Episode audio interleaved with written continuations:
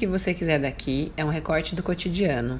São opiniões de Fernanda Bárbara e Juliana Ferreira, sem a intenção de certo ou errado, mas com a vontade real de ampliar os horizontes, desejos e olhares. Aperta o play e vem com a gente!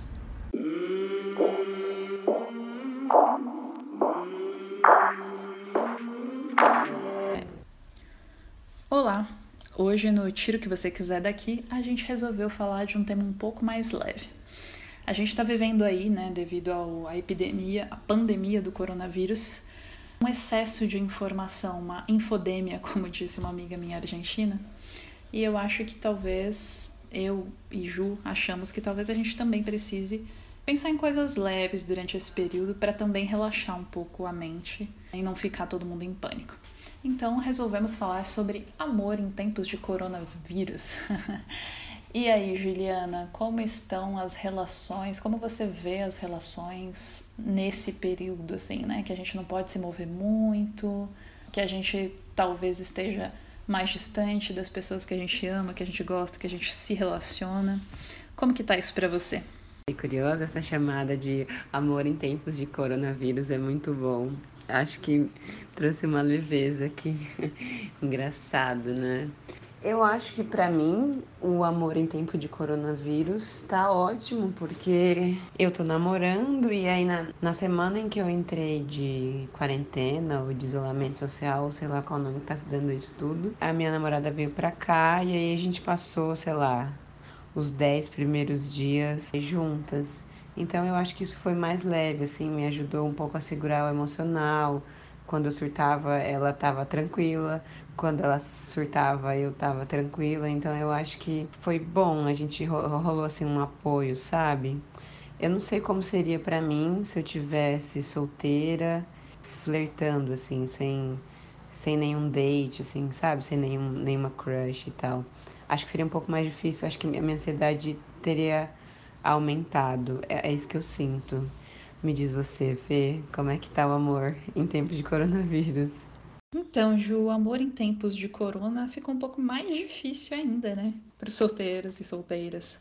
Se já não estava sendo fácil, as coisas ficaram um pouco restritas, né? Como tudo na vida, nesse momento. Cara, eu uso o Tinder há um tempo. Normalmente você conversa com, com, com a pessoa e depois você marca um datezinho, né? Só que agora não tem o datezinho, você tem que conversar. E eu senti que muitas vezes você conversa, só que meio que morre, assim, você acaba é, acaba sendo difícil você estender o assunto por muito tempo, pelo menos para mim. Ah, inclusive o Tinder ele colocou um aviso, né, para as pessoas não se encontrarem pessoalmente e tal. E aí lá eles falavam que ah, nesse tempo de coronavírus aumentou o uso de Tinder. Acho que tem a ver com isso, né? Com essa necessidade afetiva, psicológica, que talvez as pessoas solteiras sintam mais do que vocês que, que namoram, né? Mas aconteceu uma coisa inusitada nesse período.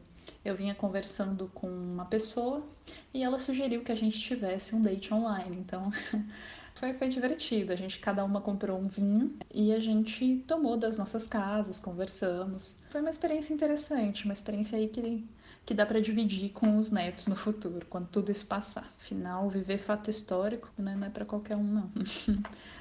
Tá, então Conta pra gente como é que foi esse lance do date online.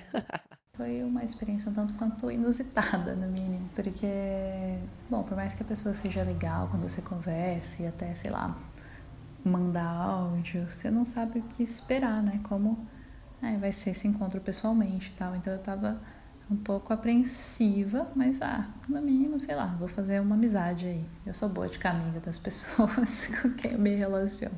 E, bom, no começo eu acho que a gente ficou um pouquinho tensa, assim, o que é normal, né? Mas aí vinho entra, né? As risadas vêm, as coisas você vai descobrindo terrenos comuns. E achei que foi bem legal no final.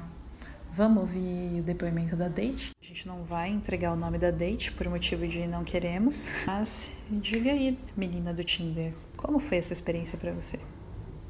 Bom, eu tive meu primeiro date online. Eu quase morri de vergonha. É, foi estranhíssimo, apesar de já ter visto várias fotos. A primeira vez que eu vi é, foi, foi engraçado, assim, porque eu já tinha visto foto, mas ver em movimento, sabe? Ver em ação é, é interessante. Então, eu, eu me senti muito envergonhada e eu fiquei pensando no porquê. Porque se fosse pessoalmente, muito provavelmente eu não estaria com tanta vergonha. Aliás, eu acho que eu não estaria envergonhada, estaria muito tranquila. Talvez por estar no, no meu quarto, talvez por estar em um local íntimo para mim.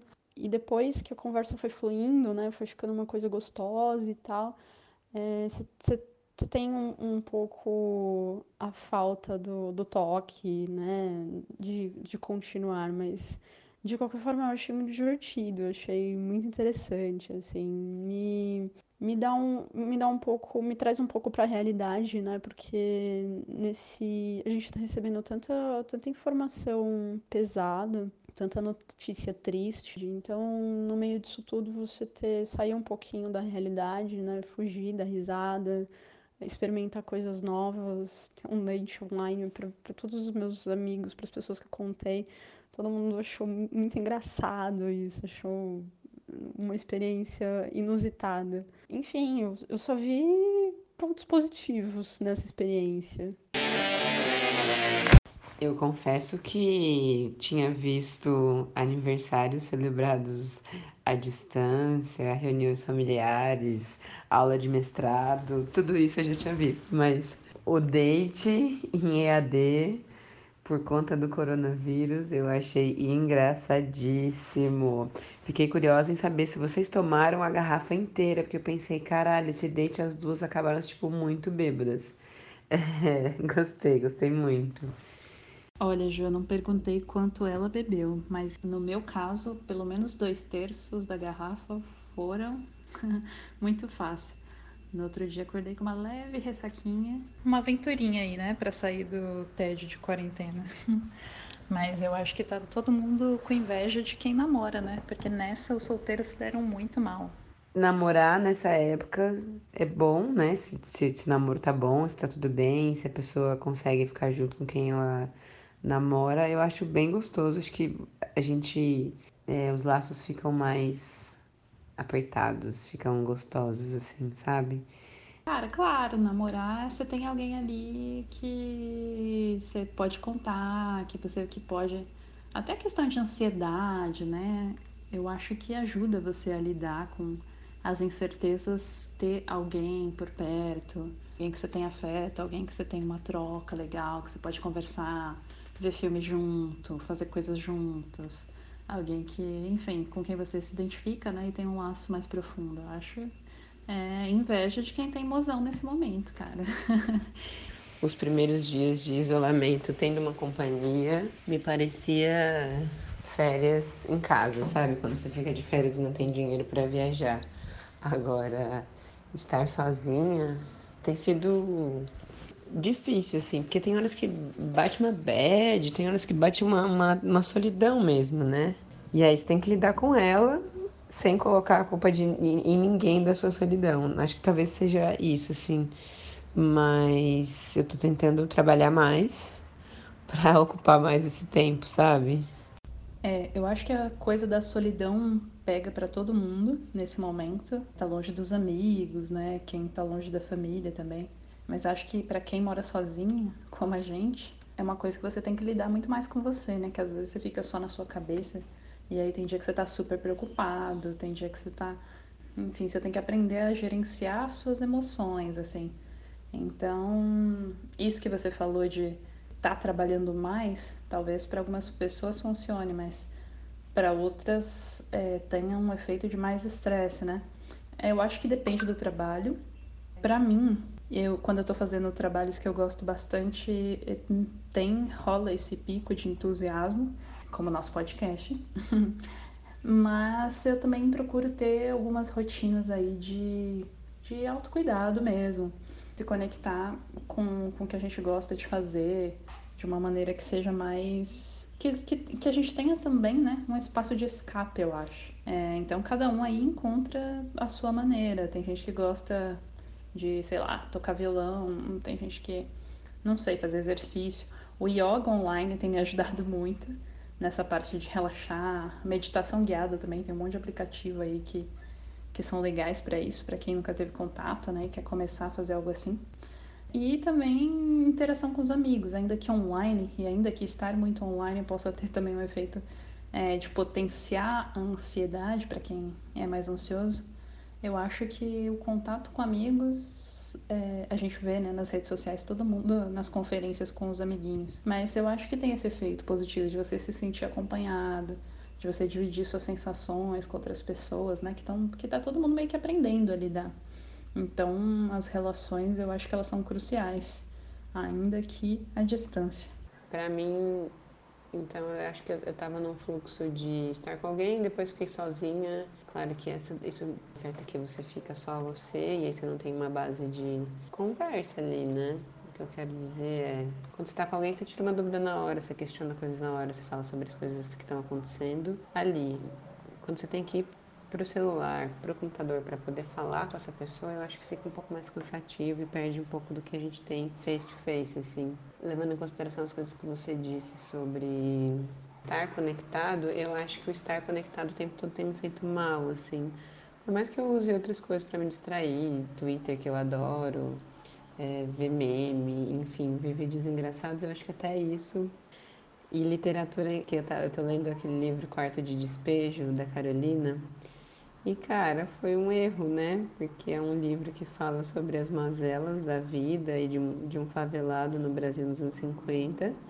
Só que muita coisa que a gente está vivendo agora, cara. E aí eu tava indo pra, pra literatura para fugir das minhas angústias e entrando em angústias parecidas, assim. E aí o bom é que La Caça de Papel foi colocada no Netflix para poder, assim, desanuviar. É isso. Curioso, né? Essa coisa dos amores em tempos de coronavírus. Acho que a gente tem que criar o amor próprio antes de qualquer coisa, ou cultivá-lo, né? Sem dúvida, acho que o amor próprio ele precisa existir antes de qualquer um dos outros, né? Essa é a nossa conclusão aqui, então. e acho que, bom, acho que cada um tá passando situações diferentes, né? Uns longe dos amores, outros perto, outros sem amores, e cada um tá lidando aí da maneira que pode para sentir saciar dessa coisa afetiva, essa necessidade afetiva, né, que a gente tem. Bom, o que te faz bem é o que vale. Acho que cada um sabe o seu limite, sabe até que ponto eu, alguma coisa, a conectividade, por exemplo, que a gente acabou falando muito, né? O nível que ela faz bem ou faz mal. É, no meu caso, eu também tenho tentado ficar mais conectada a outras coisas, assim, porque eu acho que senão a gente fica também com a cabeça nessas coisas. E as séries têm sido muito boas. Eu tô com o Mr. Robot, que ele discute bastante capitalismo e, de alguma maneira, a lógica de como o mundo funciona, né? Que a gente tá vendo bastante aí também. Então, dá para fazer esses paralelos. Eu gosto de produções culturais que, que, que, a gente consegue tirar pontes, né? Que a gente consegue usar como ferramentas para ler outros momentos. E também, lógico, acho que todo mundo precisa de uma gracinha, de coisas mais leves e o La Caça de Papel é um bom é uma boa série pra gente fugir um pouco de, dessa loucura toda. Eu também tava ansiosa aí pela estreia. E, gente, esse foi o Tiro que você quiser daqui. Dúvidas, sugestões, Fala com a gente nas redes e fala o que você achou pra gente. Um beijo.